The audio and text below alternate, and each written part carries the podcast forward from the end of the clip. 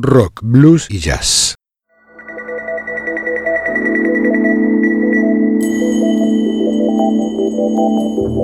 Desde algún rincón de una galaxia lejana llega una señal, una conexión inesperada con el futuro, una puerta sin picaporte, una travesía sin mapas ni brújulas.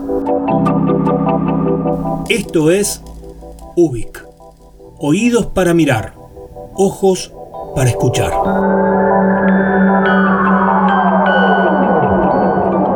Soy Luis María Palacios y estamos en Ubik, un programa de radio donde nos dejamos llevar por los laberintos con la convicción de estar creando nuestra propia salida. Porque es lunes y son las 22 horas, en el Señor Vivachi Radio Online comienza Ubik, lo que fue y será.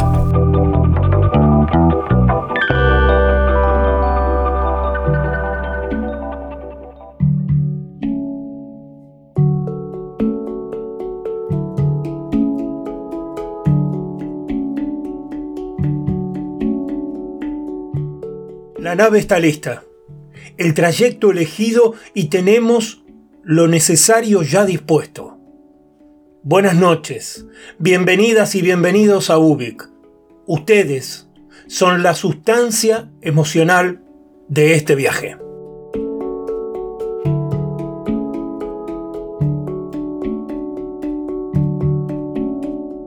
De un tiempo a esta parte venimos aprendiendo a vivir entre incertidumbres, datos científicos, nuevos descubrimientos, números y estadísticas mundiales, tratando explicar, buscando entender. Hace pocos días, en Argentina, superamos los 100.000 muertos por el coronavirus. Hay quienes lo consideran un dato, un ítem de la estadística, otra noticia de la pandemia. Lo que creo es que no han fallecido más de 100.000 infectados por el virus. Las personas no morimos de a 100, ni de a miles, ni a decenas de miles, nunca. Por el contrario, lo cierto y puntual es que murió una persona. Luego murió otra persona. A continuación, otra más y después otro ser humano así durante cien mil veces, de a una por vez, durante más de cien mil veces. Cien mil formas diferentes y únicas de vivir el contagio, la enfermedad y la muerte. Pero no todas juntas, ni al final de una cuenta, sino una por una mejor dicho, una de a una. Las personas morimos de a una. Y dentro de cada una de esas vidas truncadas hay más vidas asociadas. La de los familiares, los amigos, conocidos, el personal de salud que los atiende, todos, todos vinculados, entrelazados en ese trayecto tortuoso que lleva del contagio hasta el desenlace. Creo que solo sintiéndolo de esta manera puedo aproximarme a comprender aunque sea un poco, al menos un poco, la magnitud de lo que nos está pasando.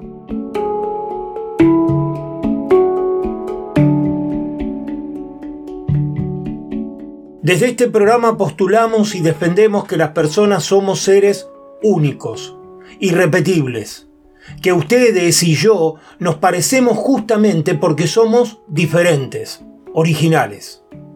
Solo haciendo esta distinción es posible entender que ninguna regla, ninguna fórmula puede explicarnos, que solo conociéndonos en lo íntimo, desde nuestra individualidad, podemos aprender cómo hacer para vivir mejor, para sentirnos más felices. Y si esto es cierto, también es cierto que somos únicos e irrepetibles ante la muerte. Por eso, descreo que hayan fallecido 100.000 personas por esta maldita peste. Murió una, después otra, y al rato una vida más durante más de 100.000 repeticiones sucedidas de a una.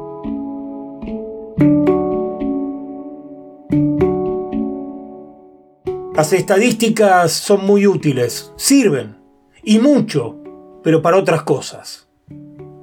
Jamás para cuando hablamos de personas. Por eso, me permito dedicar este programa a cada una de las personas que se llevó el virus. A cada una.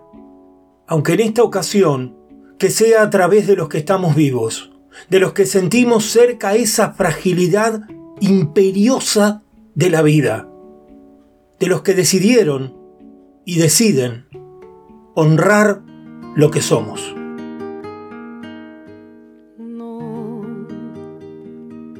permanecer y transcurrir no es perdurar, no es existir, ni honrar la vida. Hay tantas maneras de no ser, tanta conciencia sin saber, adormecida. Merecer la vida no es callar ni consentir tantas injusticias repetidas. Una virtud es dignidad y es la actitud identidad más definida. Esa de durar y transcurrir no nos da derecho a presumir, porque no es lo mismo que vivir, honrar la vida. No, permanecer y transcurrir no siempre quiere sugerir honrar la vida hay tanta pequeña vanidad en nuestra tonta humanidad, enseguecida. Merecer la vida es erguirse vertical, más allá del mal, de las caídas. Es igual que darle a la verdad y a nuestra propia libertad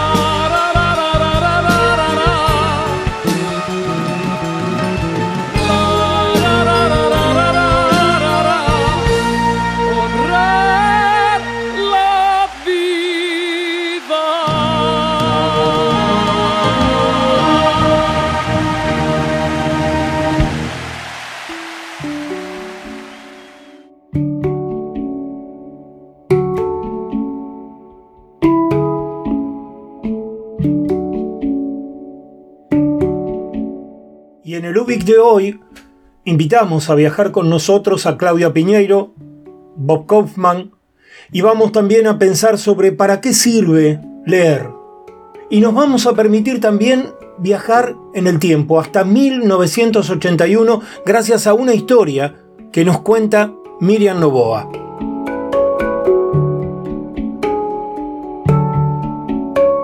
UBIC ocurre gracias a que existe el señor Vivachi Radio Online. Una bella quijotada, una poderosa locura de Carlos Vivaci para alborotar el aire y expandir estos sonidos. Y recuerden, quien quiera y pueda colaborar para mantener vivo este proyecto cultural puede hacerlo entrando al link que encuentran en esta página web de la radio. Desde ya, por cada uno de esos aportes, muchísimas gracias. Porque la radio, concebida como un suceso artístico,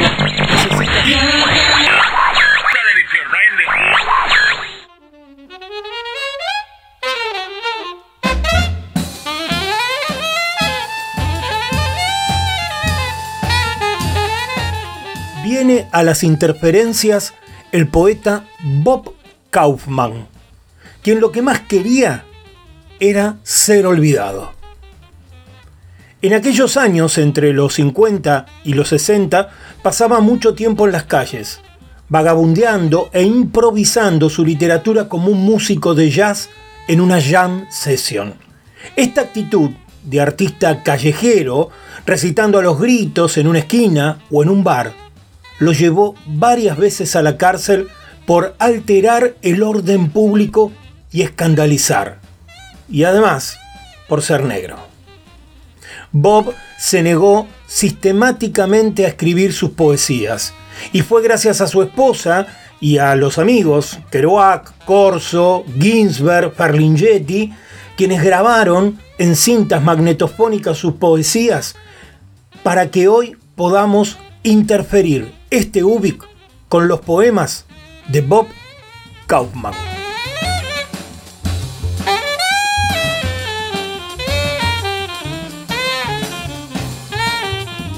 En prisioneras esquinas de deseos embrionarios ahogados en una gota de heroína, en prisioneras esquinas de vuelos estacionarios para sonar los bolsillos llenos en el espacio, en neuroesquinas de cerebros desnudos y desesperados electrocirujanos, en alcoholizadas esquinas de discusiones inútiles e historias resacas, en televisivas esquinas de literarios copos de maíz y Rockwells de impotente América, en universitarias esquinas de intelecto a la medida y abrecartas griegos, en militares esquinas de muertes megatónicas y anestesia universal, en religiosas esquinas de quintillas teológicas y en radio esquinas de grabaciones eternas y eventos estáticos. En publicitarias esquinas de helados con filtro e instantáneos instantes. En adolescentes esquinas de seducción de libros de cómics y guitarras corrompidas. En políticas esquinas de candidatos buscados y mentiras rituales. En cinematográficas esquinas de Lassie y otros símbolos. En intelectuales esquinas de terapia conversacional y miedo analizado. En periodísticas esquinas de encabezados sexys y eruditas historietas. En divididas por el amor esquinas de muera ahora, pague después funerarias. En filosóficas esquinas de criminales semánticos y traficantes de ideas. En clase medieras esquinas, de pubertad, de escuela privada y revueltas anatómicas. En ultra realistas esquinas de amor en montañas rusas abandonadas. En esquinas de poetas solitarios, de hojas que yacen por lo bajo y de ojos de profetas enmohecidos.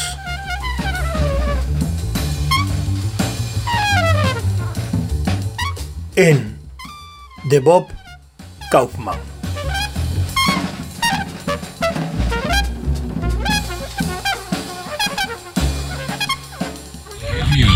That reaches out and squashes your.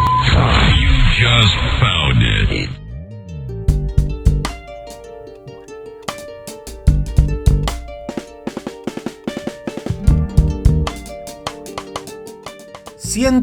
Luego existo.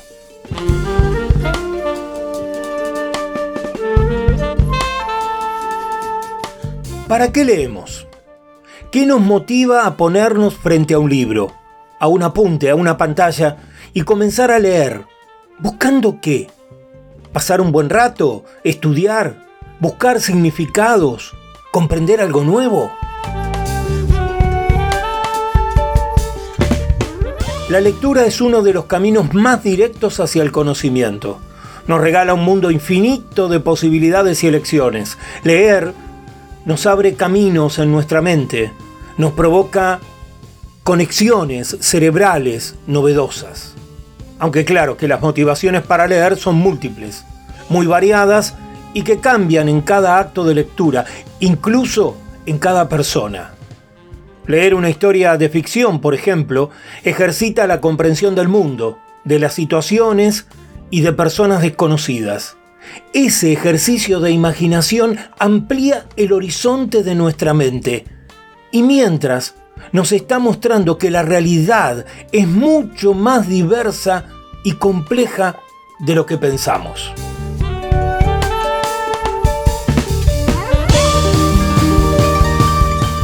El proceso de lectura es uno de los caminos al conocimiento más directos y profundos que tenemos. Leyendo incentivamos nuestra curiosidad y desde ahí también nuestro interés por investigar, por buscar más, por saber. Pero también la lectura es despreciada, obviamente, por aquellos que la encuentran un acto aburrido, tedioso y que solo pueden asumir ante la obligación de tener que estudiar. Sin importar qué nos impulsa, o qué nos motiva a leer y aun cuando no somos conscientes, nuestro cerebro aprende a pensar mientras leemos.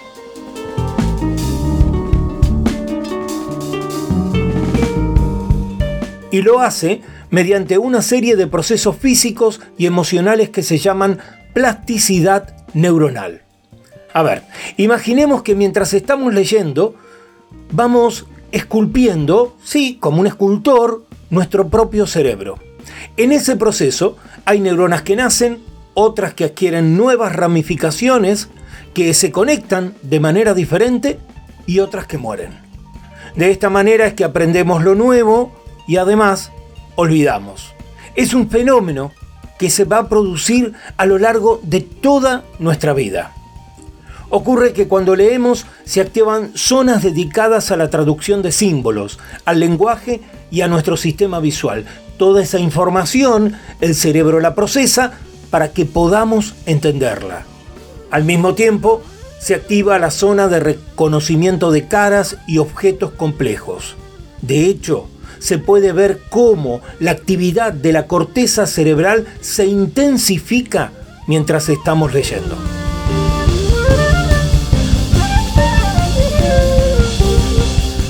En estudios recientes se obtuvieron imágenes de resonancias magnéticas del cerebro en grupos de personas antes de que aprendieran a leer y escribir, y se compararon con imágenes posteriores durante el proceso de aprendizaje de la lectura y la escritura, descubriendo que con solo seis meses de alfabetización ya se podían identificar cambios muy significativos en la forma y concepción de sus cerebros. Con el mismo método se investigó a personas que adquieren la costumbre de leer periódicamente pero en la edad más adulta. Y además de repetirse un proceso parecido, se descubrió que aumentan las zonas del cerebro y la cantidad de neuronas que entran en actividad y se conectan. Porque esa modificación ocurre sin importar la edad que tenemos. Leer se asocia con el movimiento de los ojos y de manera directa con nuestro aumento de la atención y la concentración.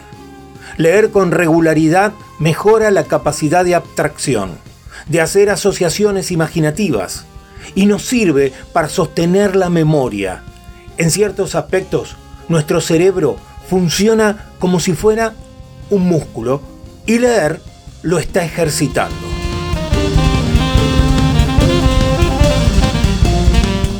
Adquirir el hábito de la lectura es como crearse un refugio, un territorio íntimo donde bucear en lo nuevo, en lo desconocido, en lo sorprendente.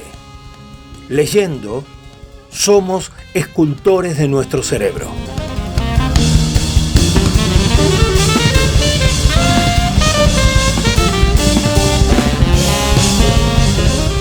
De los diversos instrumentos inventados por el hombre, el más asombroso es el libro.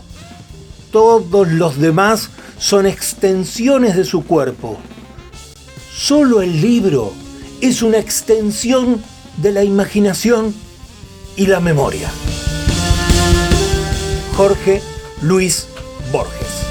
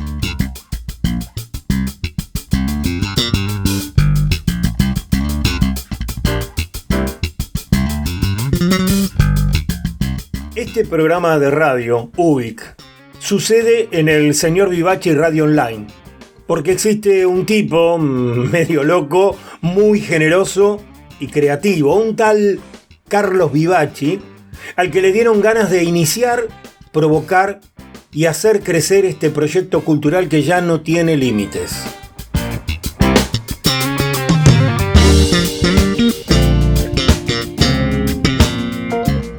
Una radio sostenida por la intensa participación de los oyentes y por las colaboraciones de quienes llegan hasta esta página y dejan su aporte solidario para que el señor Vivachi Radio Online siga existiendo.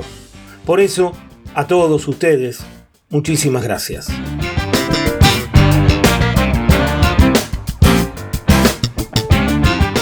Y es también una radio donde suceden propuestas y programas las 24 horas del día.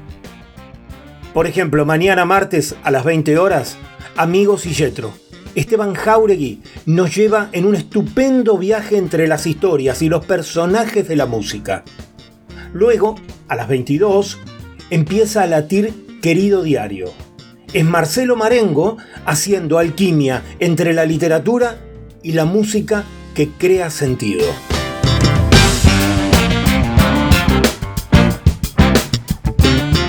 Los miércoles sucede que a las 20 horas llega Nuevos Aires. Edith Di Blasio hace un programa para desplegar lo mejor y más creativo del arte independiente.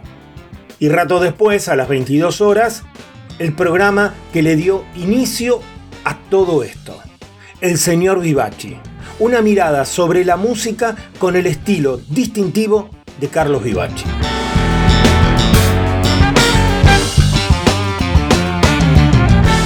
Y cuando llega el jueves y son las 22 horas, llega también Mariano Bertaccini, el comandante Energía, que viene a deleitarnos con B y B, baterías y vinos. Un estilo exquisito para saborear lo mejor de la mejor música.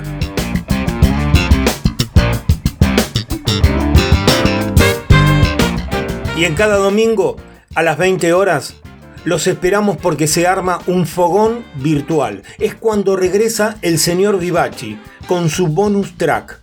Ahí hay música, historias y los oyentes creando sentido radial. Todo conducido por Carlos Vivaci.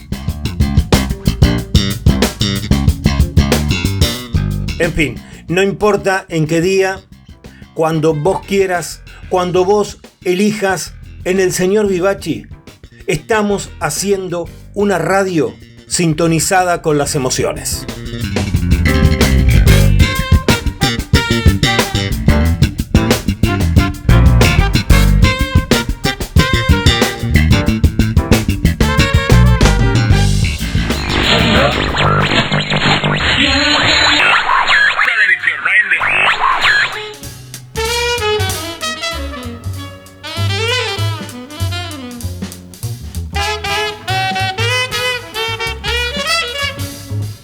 Quiero que me entierren en un cráter anónimo en la luna.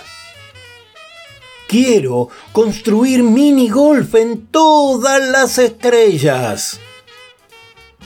Quiero probar que la Atlántida fue un sitio de veraneo para el hombre de las cavernas.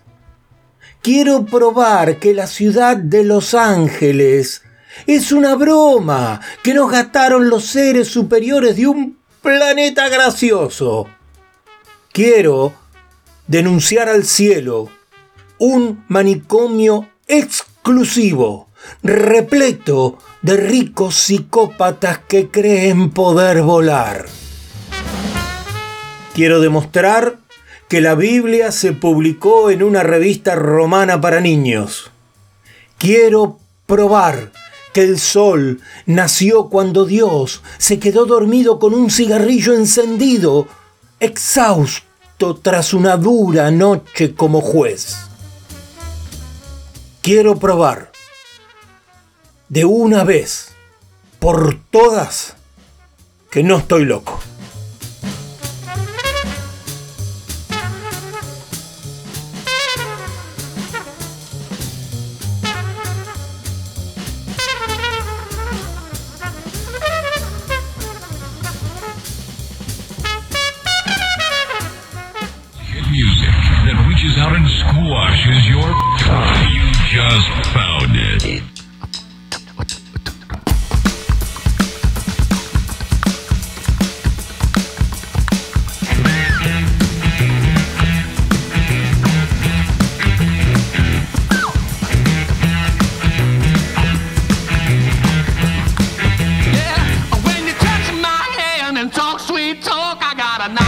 Knocking in my knees and a wobble in my walk, and I'm trembling. That's right, you got me shaking. When you take me in your arms to talk romance, my heart starts doing that Saint Rita dance, and I'm dancing. Yeah.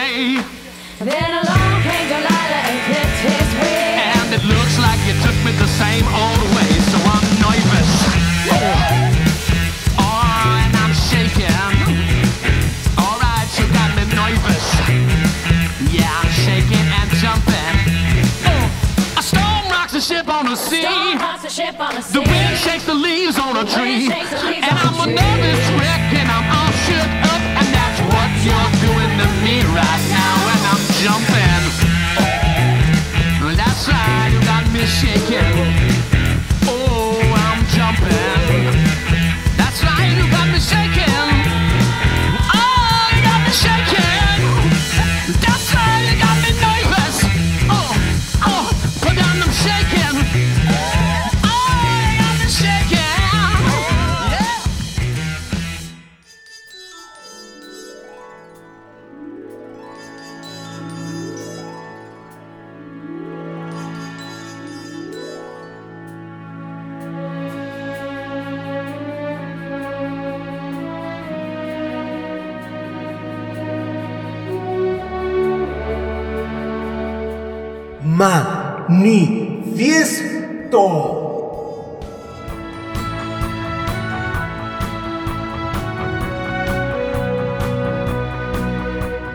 El manifiesto de hoy sucede a partir de una anécdota. Miriam Novoa, oyente de Ubik, nos acercó una historia que vincula aquellos tiempos tumultuosos de principios de los años 80 con un recital que cambiaría el concepto de qué es un show de rock en nuestro país. Pero empecemos escuchando a Miriam. Danza abierta. Algunos de ustedes habrán escuchado mi historia en el picadero. Ni recuerdo sus nombres, eran tres bellezas que hacían un espectáculo de danza contemporánea. Yo en esa época estudiaba danza con Vivian Luz en el estudio de Ricky Pashkios, por lo que tenía gran afinidad con ellas. Como siempre, estábamos en la boletería del picadero, que era nuestra cueva para el mate. Una tarde suena el teléfono y alguien del otro lado hablaba en inglés. Entonces me lo pasan a mí. Siempre hay algún buchón que dice ella sabe. Le digo, es para fulana, una de las tres bellezas que estaban ensayando. La van a buscar y cuando toma el teléfono me lo pasa a mí diciéndome, no le entiendo nada, ¿me decís qué dice? Le pido al sujeto que me repita y corriendo el teléfono para que no me escuche, le digo a ella, mirá, lo noto muy dormido, pero me dice que no se puede encontrar con vos esta noche porque tiene una reunión con la reina. Creo que sigue soñando, la monarquía se abolió, acoto yo con total inocencia. Ella me responde, uff, no, es el representante de Queen, que yo sabía que estaba en el país, pero yo estaba fuera de contexto. Si no te avisan, es mi novio, me comenta. Si hubiera sabido la traducción hubiera sido otra, por supuesto. Y habiendo ya cortado el teléfono, le pregunto, ¿cómo podés salir con alguien al que no le entendés lo que dice? Todos ante mi ingenuidad se mataron de risa. Obviamente no eran novios, eran lo que sucede en las giras. Pero bueno, el tipo tendría los pelos con la almohada pegada, la chica quedó defraudada y decepcionada por alguna ilusión. Yo no tenía ni idea quién era el representante de Queen, porque si hubiera sido Freddy, seguro seguía conversando con él. Pero ese día hablé con el representante de Queen, que estaba en el país y yo no había conseguido entradas. Con la carucha de la muchacha no me animé a pedirle que me consiguiera dos. No daba, pobrecita. Historias del picadero de 1981. Ahora viajemos hasta 1981. En Argentina vivíamos en plena dictadura militar y transitando una feroz crisis económica. El 27 de febrero de ese año llega un avión desde Japón trayendo a la reina. Queen estaba en Argentina. La banda llega a través del empresario de espectáculos Alfredo Capalvo, representante en el país de Joan Manuel Serrat, de Julio Iglesias y de Demis Rousseau, quien pudo realizar semejante despliegue gracias a los vínculos que tenía con las Fuerzas Armadas y que logró incluso no solo la realización de los shows, sino que también traer una gran cantidad de equipos, entre ellos explosivos para utilizar en las presentaciones, algo que estaba prohibido por aquellos tiempos. Por las gestiones de Capalvo, y seguramente para tratar de mostrarse más abiertos y más cercanos a los jóvenes, el gobierno autoriza la llegada de la banda británica a la Argentina para realizar cinco shows. Incluso, quien sería pocos días después el presidente de facto, Eduardo Viola, recibe a Queen en la quinta presidencial de Olivos. A ese encuentro no concurre Roger Taylor porque se supone que se negó a ir por sus ideales políticos y para evitar mostrarse apoyando el golpe de Estado. Cuando llegamos a Buenos Aires, mientras bajábamos los equipos, podíamos ver casquillos de balas y pensamos, realmente estamos en un lugar diferente. Recuerda el root manager de la gira, Peter Haynes. Haynes es quien también menciona que el guardaespaldas asignado por el gobierno para custodiar a Freddie Mercury era muy valorado por quienes lo designaron porque había matado a más de 200 personas. Por otro lado, Roger, Taylor recuerda el fantástico recibimiento de los fans en el aeropuerto, la eufórica caravana de autos que los seguía, mientras en los alrededores del Hotel Sheraton en retiro los adolescentes montaban guardia para intentar ver a sus ídolos. Un reconocimiento muy afectuoso, pero también inesperado para ellos y que se iría multiplicando en cada nuevo show. Entre el 28 de febrero y el 8 de marzo, Queen, una de las bandas más influyentes de la historia, llega por primera vez a nuestro país para realizar sus shows. Tres en el Estadio Vélez uno en Mar del Plata y otro en Rosario. La reina ya estaba en Argentina. ¡Hola, Argentina!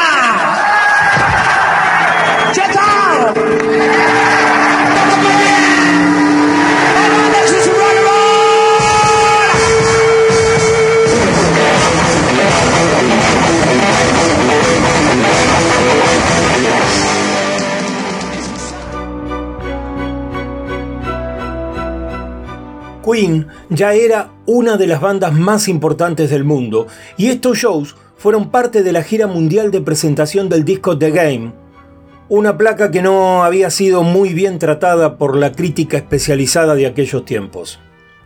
Arribaban a la Argentina en su apogeo y siendo los precursores de incluir a América Latina en los itinerarios, ya que por entonces los llamados tours mundiales no eran muy mundiales que digamos, porque solo incluían Estados Unidos, Europa y Japón. En realidad había muy pocos antecedentes en el país. En 1973 había estado Carlos Santana presentándose en el viejo gasómetro del Club San Lorenzo, luego en el 77 vino Joe Cooker y en 1980 habían estado The Police y luego Peter Frampton, aunque ninguno con la magnitud y el despliegue de la visita de la reina. Era como si hubiese aterrizado una nave espacial. 50 camiones con equipos, un escenario de 20 metros de frente por 12 de profundidad, 400 cajas de sonido de una tolerada cada una, luces, fuegos artificiales, dos grabadores de 15 pulgadas en donde estaba la parte de ópera de Rapsodia Bohemia y 50 técnicos especializados, con una planta de luces que por primera vez se coordinaba con la música.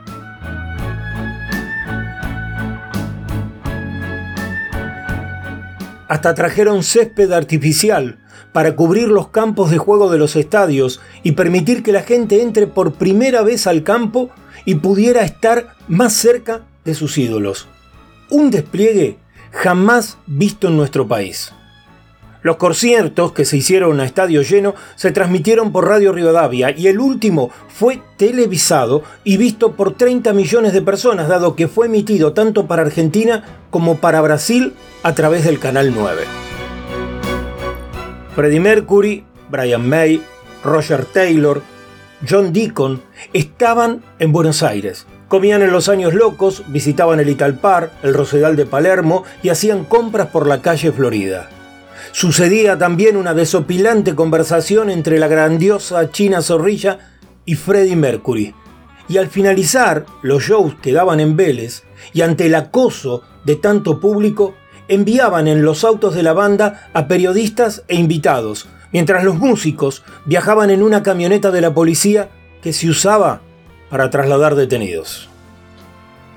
Fueron entrevistados por Juan Alberto Badía para Canal 9 se fotografiaron con Diego Maradona, quien también invitaron al último show en Vélez donde Mercury, vistiendo una camiseta de la selección argentina de fútbol, lo presentaba como un amigo suyo. En este último recital, ante el desborde del público, la policía decidió abrir huecos cortando el alambrado olímpico para poder desagotar la presión de las tribunas, permitiendo que la gente pase al campo de juego. Pero el recital más conflictivo sucedió el 4 de marzo en Mar del Plata. Fue el peor de los cinco. La seguridad era muy mala, miles de personas estaban ingresando al estadio sin entradas. Entonces la policía montada empezó a arremeter contra el público en el mismo campo de juego del estadio mundialista. Lo cual provocó que Queen exigiera que se ajustara la seguridad para poder seguir con la gira. En cada show la química entre la banda y el público fue impresionante. Cantaban cada tema y demostraban permanentemente un afecto genuino por la banda que sorprendió a los músicos con semejantes demostraciones. Y uno de los momentos cúlmines de cada presentación llegaba con la interpretación de esta canción. Buenas noches. ¿Ustedes están bien? ¿Seguro? ¿Por allí? ¿Por acá? ¿Y al fondo? ¿Y aquí? All right.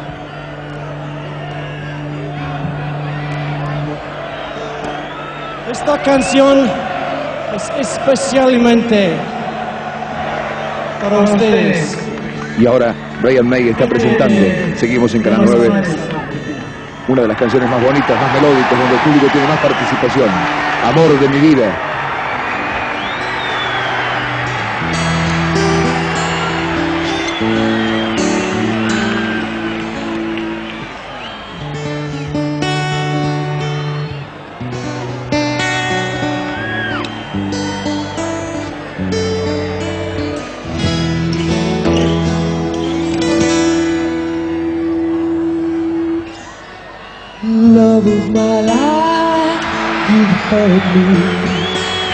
You've broken my heart,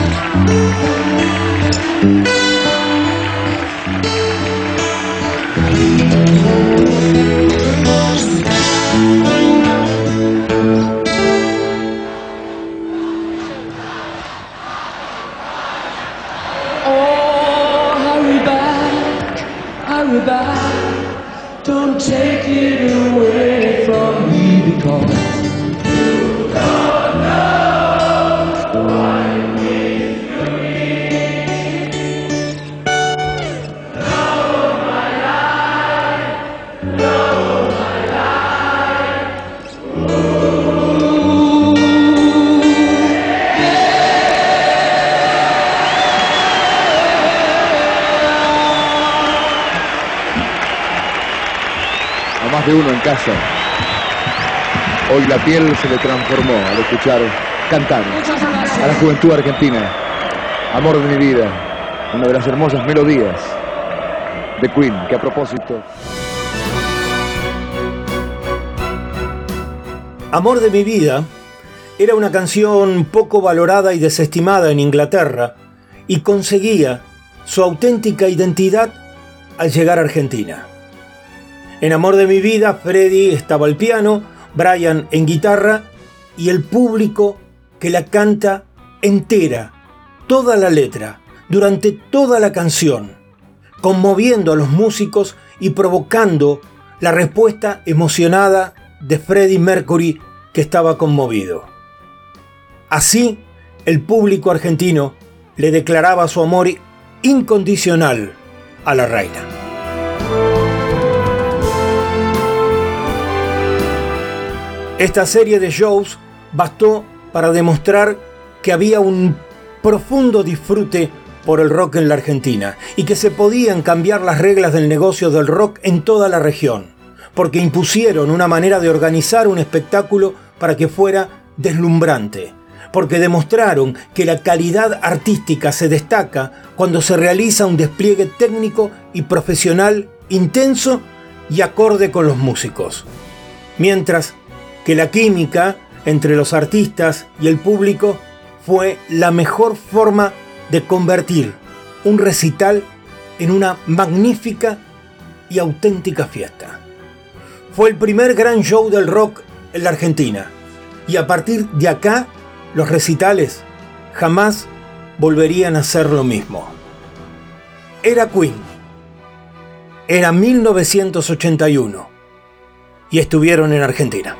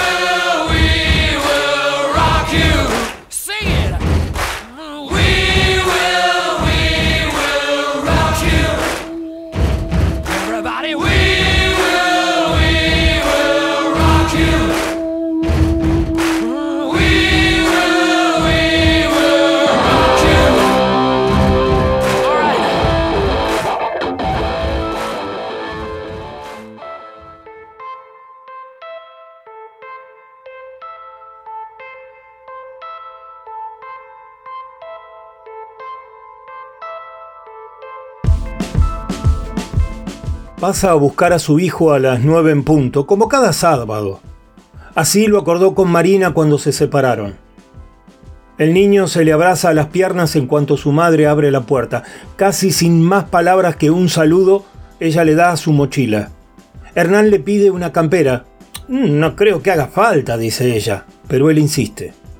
No le aclara que llevará a Nicolás fuera de la ciudad, a la casa del abuelo Martín, donde la temperatura siempre es menor en unos grados. ¿Para qué? Ella empezaría con sus recomendaciones, que los caballos pueden patear al chico, que el estanque es peligroso, que no vaya a treparse a ningún árbol. Las mismas recomendaciones que daba cuando estaban casados y que hicieron que Hernán dejara de ir.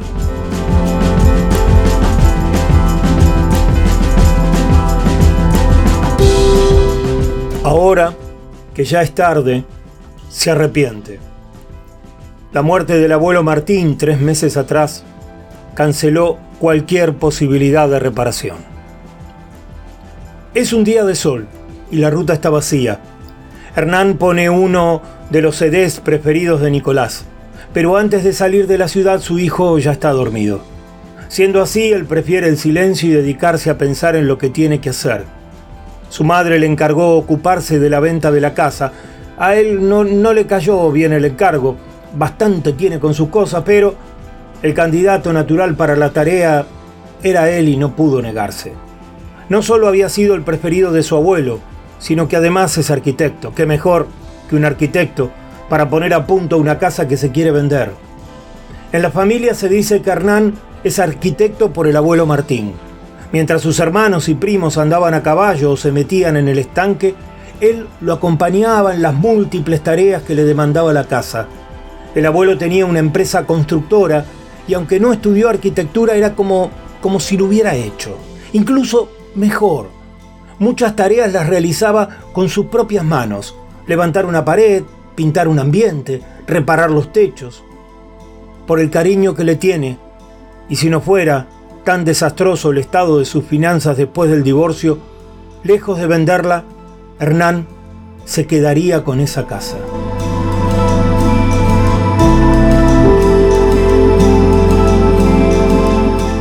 pasa la tranquera y se alegra de que su madre se haya ocupado al menos de deshacerse de los animales. Para él queda, además de las reparaciones, contactar una inmobiliaria, fijar un precio de venta, mandar a hacer una limpieza profunda. Sin embargo, Hernán tiene muy claro qué será lo primero. Tirar la pared que su abuelo levantó en medio del living. Una pared sin sentido arquitectónico que divide el ambiente en dos e interrumpe el paso. Levantada para tapar un dolor o fijarlo para siempre.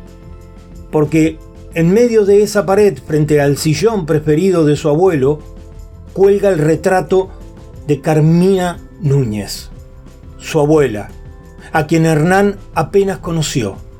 Muchas tardes, cuando bajaba el sol, vio a su abuelo sentarse con un vaso de whisky frente a esa pared y admirar el retrato. Una mujer morena, bonita, luciendo un vestido de encaje blanco que tal vez haya sido el que llevó puesto el día de su casamiento. Pasaban los años y el abuelo Martín parecía seguir enamorado de ella, aferrado al recuerdo de su mujer muerta. O eso creía Hernán, hasta que un día se lo comentó a su madre. Ella puso mala cara. De esa mujer yo no hablo. Entonces se dio cuenta de que casi nadie en la familia menc- mencionaba a su abuela. Solo el abuelo Martín, que cuando insinuaba algún enojo, él decía, todos hablan, pero nadie sabe.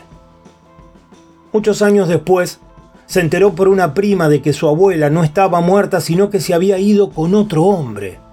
Nadie supo más de ella. Si formó otra familia en alguna parte del mundo, ni siquiera si seguía viva o no. Nadie volvió a mencionarla, excepto el abuelo. Para él, ella seguía inmaculada, en su vestido de encaje, con el que la contempló tantas tardes frente a la pared que Hernán se dispone a tirar.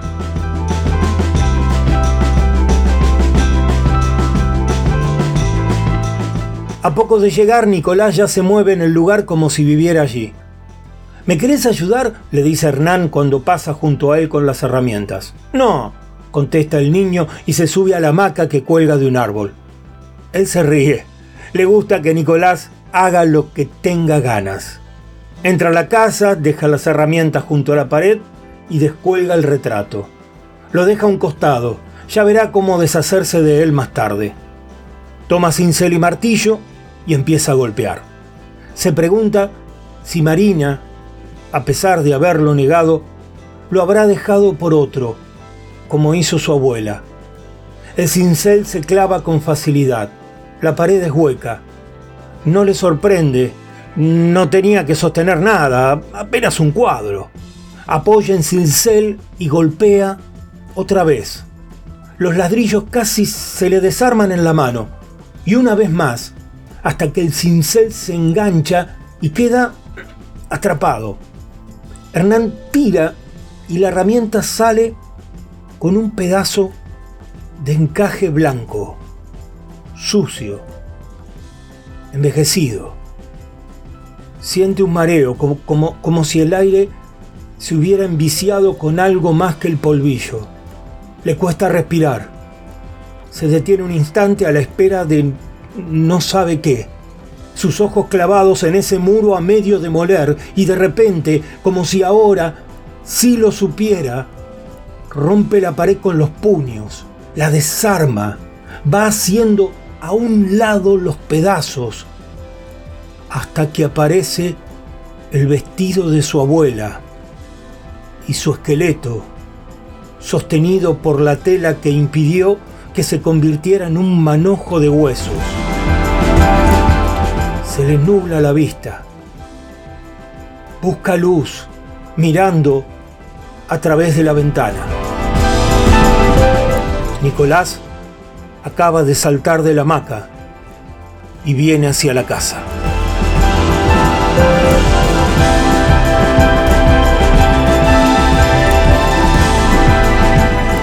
El abuelo Martín, de Claudia Piñeiro.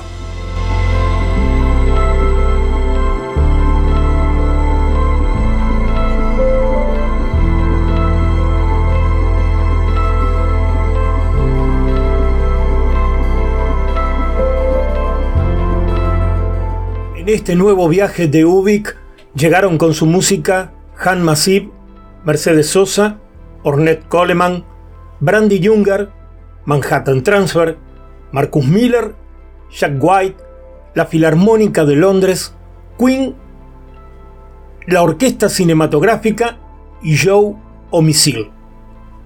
Muchas gracias por venir a Ubik, por ser parte del señor Vivaci Radio Online. El planeta sigue en su viaje y nosotros somos tripulantes de un futuro posible. Que la realidad siga mejorando y cuídense más y mucho.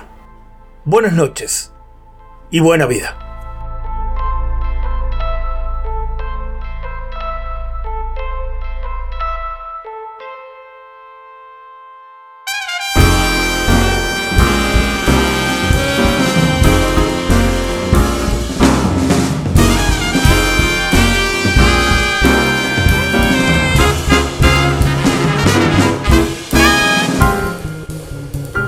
Llaman Ubik, pero Ubik no es mi nombre. Yo soy, yo seré siempre.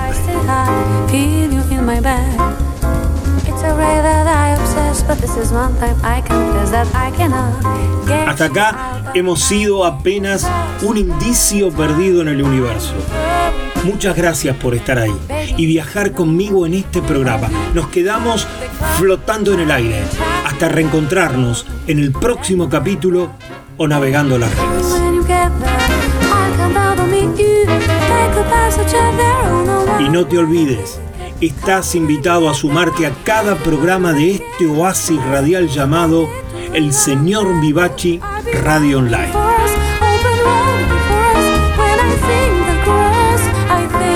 Desde el planeta de las preguntas infinitas, esto ha sido you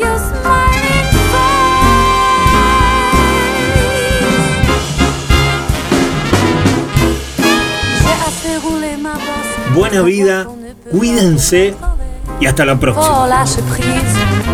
Fais confiance en son destin, sans faire de trop grands calculs et puis sourire devant les surprises. Tout ce temps sublime, tu vois très Uy. bien de quoi Lo que fue y será. La vue du battre leur avancée tout doucement, puis s'est envolé.